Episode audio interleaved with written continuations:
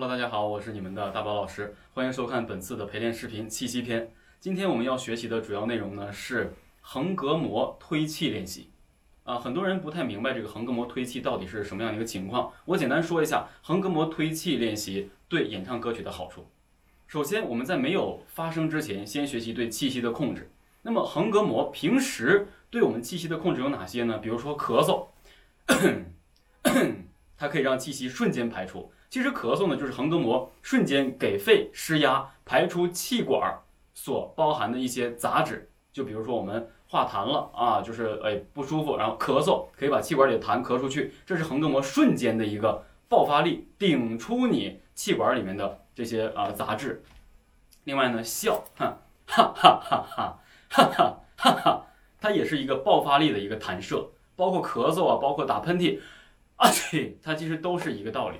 它的目的主要就是快速的推气，打嗝都是一个道理，它可以瞬间把你的气息排出。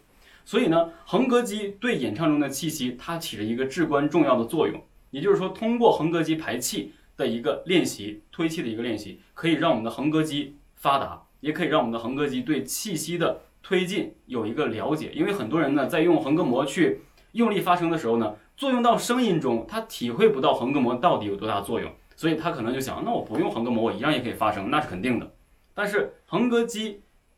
越有力，对气息推动的力量越强，你的声音就越有力，也越有可能达到更高的高音。所以高音的练习，横膈肌是完完全全起着一个主主导的作用啊。一个是腰腹支撑，一个是横膈肌，它起着主导作用。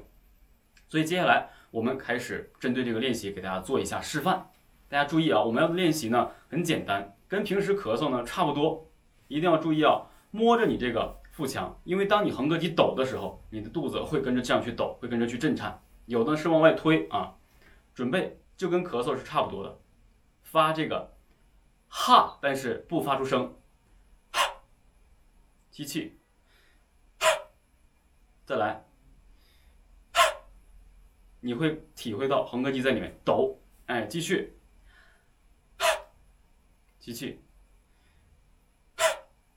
再来，吸气。像这样的练习的话呢，我个人推荐大家呢，每天呢做一分钟的练习啊，每天做一分钟的练习，每五秒左右发出一次，每五秒左右发出一次。当然呢，我个人呢比较建议就是说支气管没有问题的朋友呢去这样去练习。如果支气管有问题的话，朋友可能会通过这样的练习会想咳嗽啊。所以呢，我们接下来准备做二十次练习，预备开始，吸气，吸气，记住啊，吸完气之后做腰腹支撑，然后。吸气，吸气，吸气，吸气，吸气，吸气，准备吸气，吸气，吸气，吸气。吸气，吸气，吸气，吸气，吸气，吸气。好，每天这个练习呢，大家可以做二十次左右，然后呢就可以休息了。你会发现，当你做完这个练习，可能很多人在这个气管这个位置啊。会有一些小的不舒服，但是这个绝对不会影响，也不会让你会呃感觉气管有不舒服啊，所以你可以按照自己的这个舒适度去进行练习，然后呢，将这个横膈膜推气的这个原理，先把它通过这个方式去得到了解。